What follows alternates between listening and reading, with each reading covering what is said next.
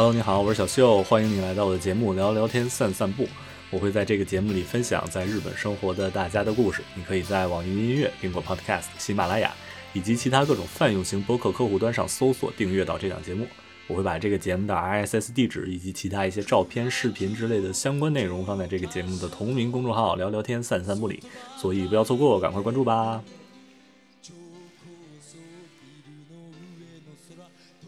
啊，今天这期的主人公叫汪楠，他身上可以切入的点很多啊。用最吸引人眼球的话来介绍他的话，他是日本最大的这个华人黑帮组织“兜大拱怒罗拳”的前创立人之一，前核心成员之一吧。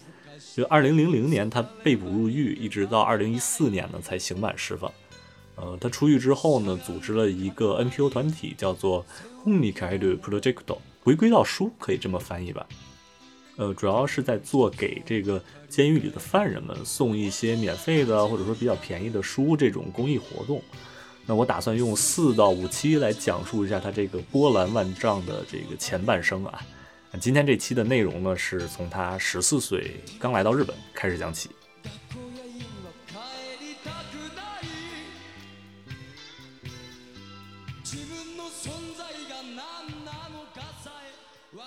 我是一九七二年，呃，生在吉林省长春市。我的父母都是纯粹的中国人。嗯，后来我我父母离婚。我父亲一九八几年和日本日本籍的女女人结婚，然后一九八三年来一起来了日本，然后三年后把我和我姐姐带到日本来的。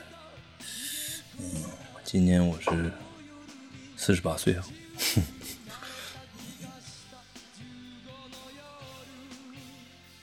那最开始先讲讲这个日本的反社会组织或者说这个犯罪团体啊，基本上是分为三类。按照从这个业余到这个成熟的顺序呢，是暴走族、韩国的黑社会。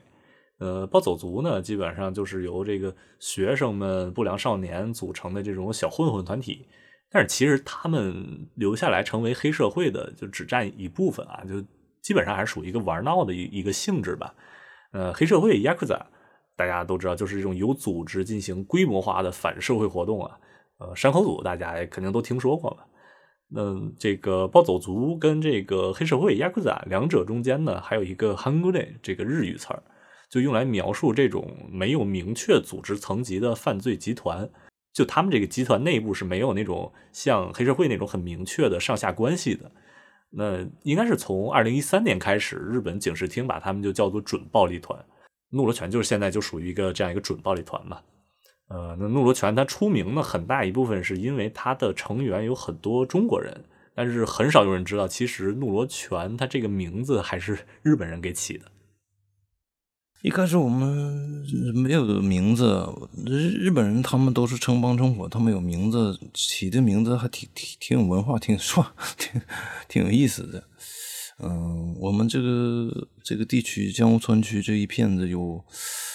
有叫白龙的，还有个 ICBM 航机导弹的，还有还有个叫米的，他们喜欢在米店卖米的店门口啊，晚上聚在一起抽烟喝什么的嘛。他们团伙起个米字，挺有意思。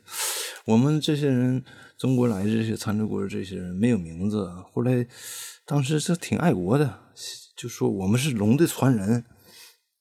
完了写龙的传人也是简体字写的龙的传人。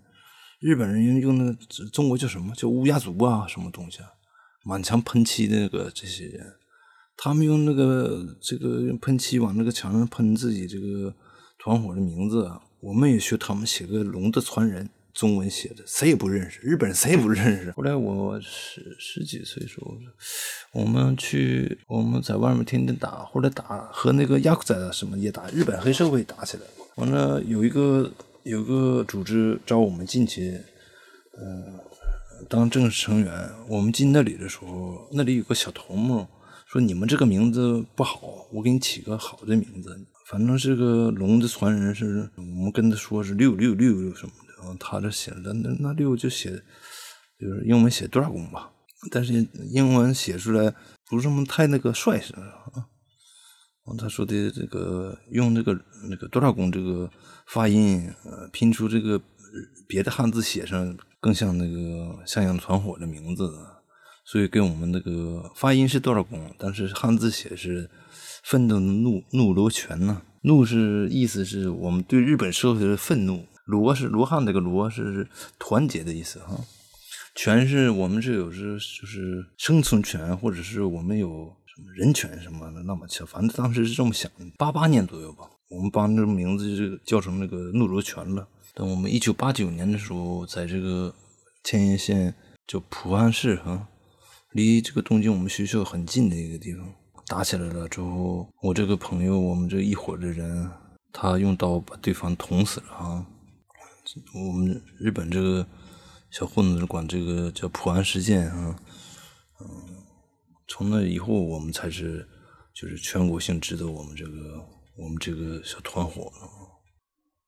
呃，如果你搜这个维基百科的话，能看到说这个怒罗泉是一个由残留孤儿二代三代为核心组成的这么一个准暴力团。所以说，为了理解这个组织，你首先得知道残留孤儿它是怎么一回事。嗯，当年这个日本发动侵华战争之后，他在这个伪满洲国跟内蒙古地区实行叫满蒙开拓这个政策啊，就是把日本平民往中国运，就是过来殖民嘛。呃，日本战败之后呢，这些日本人他得先去一个叫日本人收容所这么一个地方，然后在这个收容所里边等着再被集体运回日本。嗯，当时呢，那一个是伪满洲国，他这个社会秩序崩塌，然后加上什么苏联军队过来进攻啊，就。这个日本人收容所，他这个条件大家也可想而知啊，当时就十分恶劣，就根本也不是带孩子的地方嘛。所以说有很多日本人就把当时他们带过来那些没有什么行动能力的小孩啊，就托付给这个中国当地的农民家庭，这就有了这个残留孤儿这么一说嘛。呃，汪楠的亲生父母呢都是中国人，但是他的继母是一名残留孤儿。呃，汪楠的继母和他的爸爸在一九八三年先来到了日本，呃，等过了三年。一九八六年，又把汪楠和他姐姐接到了日本。他们两个人来了日本之后，打工挣钱攒钱。他俩结婚了之后，都想把家庭搞好嘛，所以他们俩也吃了很多苦。然后我是一九八六年来的，我来日本的时候坐船来的，需要五个五十个小时吧，两天左右。嗯，我上船的时候十三岁，下船那天是一九八六年四月十四号，正好是正好是我十四岁生日。我爸也是再婚，我这个后妈也是再婚。他，我这个后妈她家已经有三个孩子了。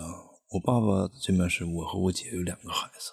来日本之后，在东京一个叫江户川区的一个地方，一家七口人住的住这个房子。嗯，很窄很窄的一个房子。嗯，日本说法叫什么？一个叫六叠，一个加一个四点半叠的。当时日本是经济比较好的时候，但是残留过来这些人都很惨，因为在中国当时中国和日本的物价差距太大，残留过来都一个比一个穷。嗯，大部分都是从从农村来的嘛。我来日本是四月十四号来的，可能有。一两个星期之后，就去江户川区一个叫江户川区区立葛西中学。我上那个班是一年 A 班，A 班里面是四十八个人，里面中国从中国来，我和另一个女女生，基本上都是一个班里有一两个人而已。嗯，就是这个学校里一共有六十个是残留孤儿二代，在这个一般的教室以外还有。特意为我为我们准备两个教室，是男女分开的。然后我姐姐也和我也在是一个学校，我姐姐在旁边这个教室是女生这个班子，我在男生这个班子。我们上学的时候，嗯，校校服我也买不起，本子呃本子铅笔都买不起。然后我们老师同情我们，嗯，把那个毕业生不要的校服给我们找来，让我们穿这个旧的校服。嗯，当时日本经济很好，我上学是小学、中学一年级，周围人都穿着新的校服、新的小书包啊，什么都是新的，而且是从周围好几个学校小学生生考到那个初中的，他们都很高兴。可是我们这些人，校服也没有，本本子也没有，铅笔也买不起，一开始就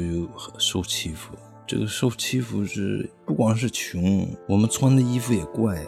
呃，也不遵守校校规嘛。你们校规规定是穿校服、白衬衫、白袜子什么的，可是我们没有，没有买不起白衬衫，袜子，呃，学校规定是白色的袜子带两两条蓝线的，这种特殊的袜子我们也买不起，反正就是在最便宜店里，蓝色、黑色的、黄色，什么颜色都有，我们只能买得起这种袜子。然后在日本。对这个亚洲的外国人呢，很歧视哈，非常瞧不起中国人和朝鲜半岛这些韩国人，所以我们上学的时候经常受他们欺负。有人骂我们是就是脏话，骂我们是中国人；有的人说我们是穷鬼什么的；有人管我们叫八嘎。完了，我们也是能忍是忍，但是小孩子，尤其是男孩，忍不住的话就打起来了。打起来可是有理说不出去，因为不会日语，老师也不听我们说，所以每回都是一打起来是两个人双方都是受训被罚站，这对我们来说觉得很不公平。男生女生都受欺负，嗯，女生受欺负时候就是藏在什么地方，回到自己这个我们特殊的这个从中国来这些孩子的教室里。回来了就哭，还有的女生受不了，藏在厕所里躲一天，等到放学时候才从厕所里出来。还有的人自杀，男女生自杀的好几个多一点，男生就是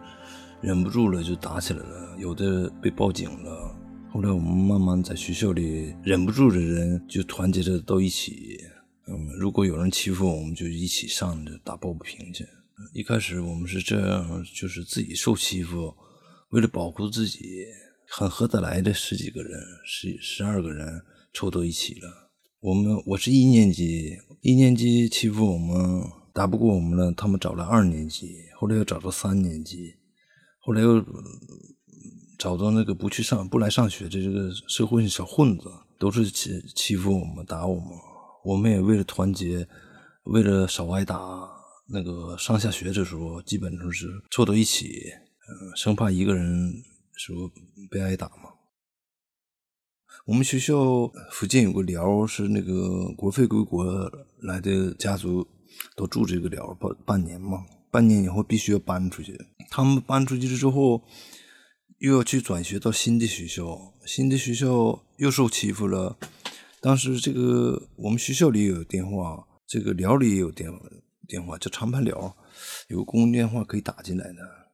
有人搬家搬远了，又碰到日本人欺负他，说他就打电话打到这里来了。我们接到这个电话之后，毕竟是他转学之前和我们是好朋友嘛，所以我们去想去帮他嘛。但是东京很大，然后我们就开始半夜走路去去往这个别的区地区去进军去抓去这个帮这个中国人打抱不平。嗯，那时候我们管这个叫长征啊，所以东京这个主要地方我们全打遍了。日本小混子分两个类型，一个是真正的家庭条件不好的穷人家孩子，他们打架很厉害，和他们交上朋友，那还能交上朋友。等另一种就是他们是家里条件挺好的，就是只是喜欢穿小混子这种衣服而已，什么打架什么都不行，就能欺负人，欺负软怕硬的这种。我们抓着他们的，跟他们打起来，他们主动给我们钱，想用钱买下我们嘛，省得挨打。有钱人家的这个穿小混子，这假混子，他们打不过我们，就给我们五千、三千、五千。这个五千块钱很大呀。当时是个电子游戏啊，去游戏厅玩是一回是五五十元钱嘛，这五千块钱就是能一百回啊，对我们来说是一个一笔不小的钱。嗯。我们也觉得抱不打抱不平有一种正义感，觉得自己是自己是做好事，还都是欺负我们中国人，我们要站起来，要嗯要跟他们奋斗。正义感之外，还有一种这个爱国这个心似的哈，还有点像男子汉大丈夫这个这个感觉的啊，反正觉得是自己做的都是对。对日本这个政府、日本人、老师、父母，都是一种，就是嗯，愤怒啊，嗯嗯，回家家里没人，嗯，和父母也没话说，到学校有人欺负我们，只能打架，打来打去的就逃家不回家了嘛。逃家离家出走，逃出来之后住在公园里或者河边的什么空地上，不回家了，我们肚子饿。上学校时候中午可以去吃顿饭，所以但是白天的话去学校假装是来上学，学校八点半上学，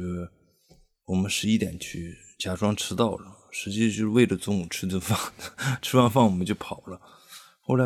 日本人告诉我们是那个怎么偷这个饭盒盒饭去那个便利店啊。他们他们也不是偷饭，这这抢饭似的。当时这种二十四小时营业这个店很少嘛，只有 Seven Eleven 什么的。他半夜里那个店员只是一个人两个人嘛，所以他们十几个小混子进去啊，就去那个付款的地方瞪眼吓唬那个店员，像店员害怕了，他假装找东西就蹲在这个柜台里面了，他不出不出来不看我们了。完这帮日本人就把这个这个盒饭呐，还有什么。土豆片什么，拿了很多东西，就是明目张胆就拿走了，拿走了还不跑，就站在那个店门口，把能吃的吃完之后，完了他们日本人，日本人欺上这个关系，他欺负那个下级生欺负的很厉害，他们胆大的把这个盒饭拿出来了，当时那个微波炉啊，不像现在是在外面放的，可以你自己随便热的，他以前是放在柜台里面。他们把这明目张明目张胆抢来这个盒饭，还要拿回去让让那个店员热。我们说我们学会这个东西，那盒饭觉得很好吃，所以我们这从那个葛西江户村就开始出发，什么足利区什么埼玉县，我们就是一边走一边饿了去那个店里去抢东西吃，嗯，困了就找个什么公园的睡觉。白天睡觉，晚上睡觉的，还有那个比较高的楼有那个电梯嘛？电梯上面那个楼梯没有人去上的，十几层这个楼梯都没人走嘛。我们在那个垃圾站里捡来那个破被子、破毯子，我们在那在那里睡，这就不上学了。まあもう行きたくない。行ったってもう東京生と何個も違って。年がね、今ワンナン君はいくつ うん18それでみんなは15そう、18でまだ中3まだ中3ちょっとあれだ帮别的中国人什么打抱不平，打来打去的，我们变成这个又和日本这个小混子交朋友。后面后来他们骑摩托玩什么，我们觉得也挺开心的。嗯，完我们就跟跟着日本人学骑摩托。 后来他们当时是日本这个小混子都吸毒啊，吸那辛钠水啊，就是我们喷漆时候是用的辛钠水，很臭的那个东西。那个东西气化了之后，从嘴或鼻子吸进去啊，会带来幻觉啊，嗯，和毒品一样嘛。就我们那个时候是学会这个东西，用这个这个这纸啊。用它把那个辛钠水沾湿了之后，放在放在手里，它这个不断的气化嘛，嗯，吸这个气呀，肚子也不饿了，打架打起来也不疼了，嗯，我们就开始搞这些了，就一点点学坏了，一点点也就变直了，嗯，嗯，往我们带的刀嘛。那个他们他们日本人打架喜欢那个用刀吓唬人，但是日本人没有胆量去捅你的，所以总是被我们把刀抢来了。我们抢到手受伤，但是没有什么大伤，他们不敢捅嘛。我们不得抢来刀了之后，我们跟日本人打架总是日本人多嘛，一般是我们是十二个人，但是每回打架七八个人，不不是每回十二个人都凑到一起的。等到日本人一直是我们两三倍、三倍、四倍的人数嘛。一开始我们打架是很吃苦，打不赢。后来我们学会这个抢来刀、抢来棒子，用开始武装了嘛。那时候抢来刀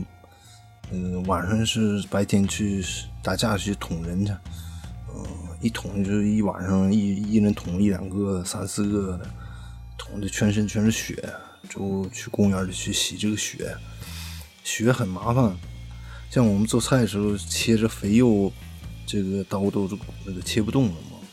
这个匕首这个小刀也是啊，它那血里面有很多油啊。完我们洗刀的时候身上有血，就去公园的自来水去这个洗啊，刀上面这个油都擦不下去嘛。然后我们去到沙滩，去那个沙堆里，或者用土啊，呃地面的土，把这个刀上这个血、这个油啊，一擦下去。就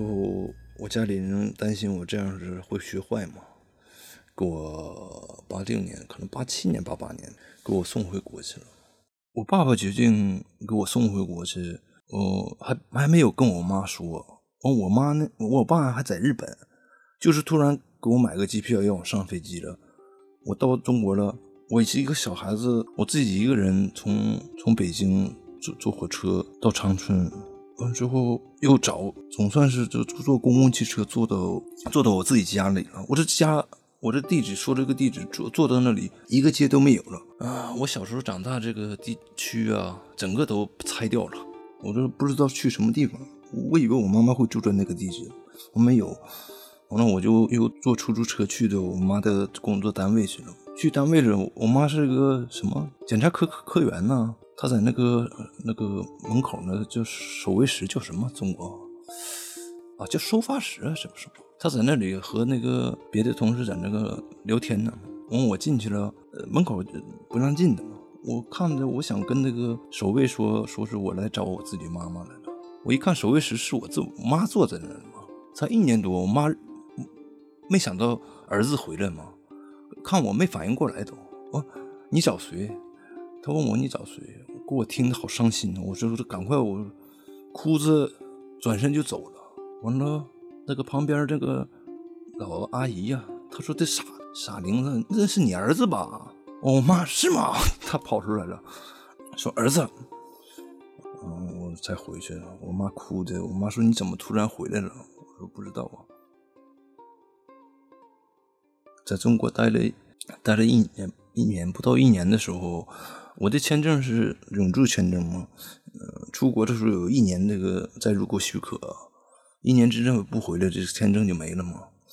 我们快到不到一年的时候，小时候在一起住的一个邻居，那个军队一个司令啊。来找我说的那个，他跟我说，他说你或者是当侦察兵，去侦察科去当兵去，就是会外语嘛，嗯，也是像间谍那种，或者是你赶快出国。我说为什么？他说的这个事情我不不能告诉你，但是嗯，国内会出事情。完我回家，我跟我妈说了，我妈说的马上买飞机票让我走，你先不要管。嗯，今天你现在就坐火车去北京，赶快出国，完了再说。嗯，具体什么事情我再打听。就我就买飞票，嗯，坐火车到北京，从北京飞到东京，马上就天安门事件了。嗯，这个命运的安排吧。回到日本之后呢，汪楠就还是又回到了他们这个小团伙中间。这之后呢，就发生了之前提到的让这个怒罗泉名噪一时的普安事件。普安是一个地名，就离当时汪楠他们在的葛西那一片就很近嘛。之前你听到那一段日语对话呢，也是节选于这个一九八九年普安事件之后，TBS 针对残留孤儿二代这件事情拍的这么一个纪录片呃，当时十八岁的汪楠在这个纪录片里多次出镜啊，所以说我会把这个纪录片放在我的公众号里。呃，虽然是生肉，但是你也可以看看那个年代日本的电视节目跟广告和跟现在有什么区别。那说回普安事件呢，最开始新闻报道听起来就好像是怒罗泉跟四川幽灵这么两伙，他们两帮火拼，四川幽灵的一个成员被捅死了。但是这个事实情况呢有一些不一样啊，实际上就是这个悲剧呢是源自于一场误会。当时我们是我们这个骑摩托玩儿，我们是我们这边是江户川区，是东京都嘛，他们这个是千叶县，中间有一个很大一个桥啊。嗯，我们住的是东京这边的，但是我们几个朋友是家是在那边，他那个房子便宜嘛。然后被捅死这个日本人这个帮叫嗯四川幽灵啊什么，他们在一个保龄球这场那个呃停车场里面，晚上没人嘛，他们是几十人在那里玩的。他们在那个里玩的时候，和他们作对的另一个叫南八万的哈这个组织，他们袭击这帮人来了，普安这边人来了，把他们打个半死。完之后，这帮人跑了，跑了之后，他们被挨打这些人开始召集招人嘛，招人要去报复，要反打过去的时候，这个时候我们怒州拳，我当我那时候不在场，我们怒州泉这四个人，四台摩托带了三个女的，准备回家去。我当时离这个出事的地方，我们还有一个一个小队伍，我是在这边是也是在附近玩的时候，这个四人说的要回家了，太累了。他们四个人骑四台摩托，三个人后面带着女的，正好路过这个保龄球场的时候，他我们骑的摩托也是改造过的，这个声音很大嘛，暴走族的摩托。这帮人以为是袭击他们的人又回来了，所以是他们人多嘛，正好是个机会，就冲出去了，也不问是谁是不是什么，上来就叮当跟我们这个四个人打了一顿。四个人男的被打的时候，女的是就打电话通风报信了嘛。当时我们没有手机，就是 BB 机啊、呼啊。我离得最近，我跑到现场的时候，已经打的不行了。之后那个一个小子被六七个人围着打个半死的时候，他最后从从手里掏掏出刀来了，嗯，把这个日本人其中一个高中生捅了几刀，这孩子是死了。之后四五十人打中国人四个人说，警察来了。但是警察没管这个事情，就警察看着好像是中国人挨打，就让他们敢挨打去吧，嗯，所以这个警察呢，骑自行车走了，被逼着，所以差点没被日本人打死，那个用刀捅着日本人。这个捅以前捅人没有出来这个人命的啊，一般日本人捅了，他日本这个救护车来的很快嘛。嗯，小孩子捅也不是捅好几回，那个只要住手了，那个一个人被捅，日本人害怕都跑了，就打不下去的嘛。就是这回他们人多，可能也没看到自己同伴同伙被捅了，还继续打啊。所以这个我们这边人捅了好几刀，这个人死了，死了之后他被是杀人未遂被抓起来之后，我们认为是正当防卫，结果打官司打的这会儿，嗯，还是给他关起来了。后来我们请律师了，打官司，是正当防卫，给他放出来了。放出来第二天说他偷自行车，用这个自行车偷自行车这罪给他关了一年。嗯，用刀捅人这个捅死了人，这个是正当防卫，没判刑。最后我们对当时这个打架的时候，如果警察拦架的话，不至于我们动刀的。所以对警察就是信不过警察了。嗯然后我们这个这个暴走族是不打架时，当时新闻说是两两伙那个火并嘛，嗯，所以我们一下子有名是有名，实际不是火并，我们被突然袭击的，没有做好准备的，嗯，这是一个事挺大的事情。等这个事情过后呢，马上又一个，当年八月份，我们一个同伙，这人是是比我大几岁吧，一两岁，长得很帅，他。突然说这学好，想想要那个不干这个这个坏事了。他说我要去上班养父母。完，他去上班去了，学好了，学好了。他干几个月活，他这个发了工资了之后，我们都是朋友嘛，说的我今天发工资，我请你们吃饭去。所以这几个人，三四个人去吃烧烤去了，去西格西一个店去烧烤的时候，这个店是亚克萨斯开的店。这个店员也是有点问题的，整这个吃饭的还是这个老板亚克萨这个手下一大堆。等我们这边是三个人吧，三个人还四个，三个人四四个人，四个人在那吃饭，被这个亚克萨这么小混子盯上了，三十人打四个人。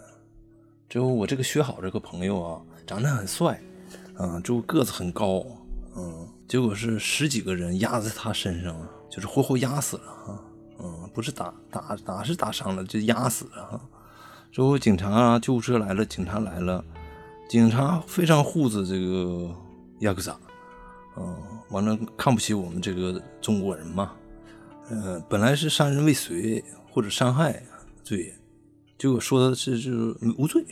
嗯，就说这个无缘故这个人死的，嗯，所以很不公平。完了遇到这个事，还有时候我们上一个事都是警察有问题，嗯，之后我们就是，呃，本来是在学校里打来打去的，后来之后跟报纸打来打去的，这回突然八九年开始，一下子我们对这个亚克萨和这个 那个警察都和都是我们袭击的目标了。所以那时候就是周围的亚库萨见着亚库萨就看着像亚库萨的人就打，嗯，完了后来我们又开始袭击那个派出所，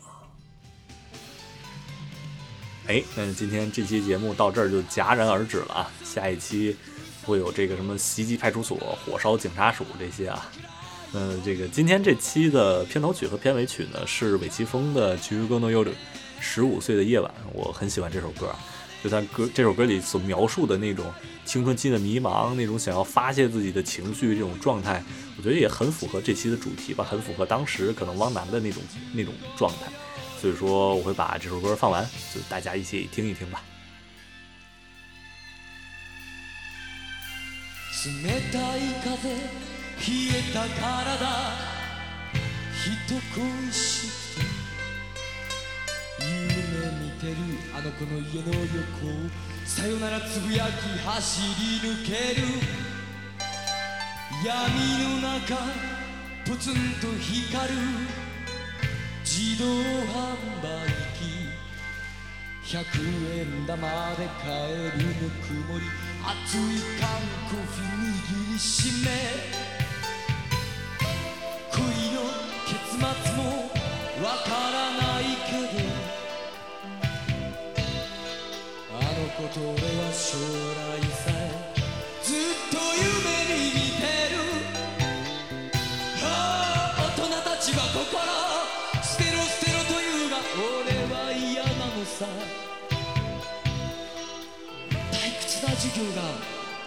立てならば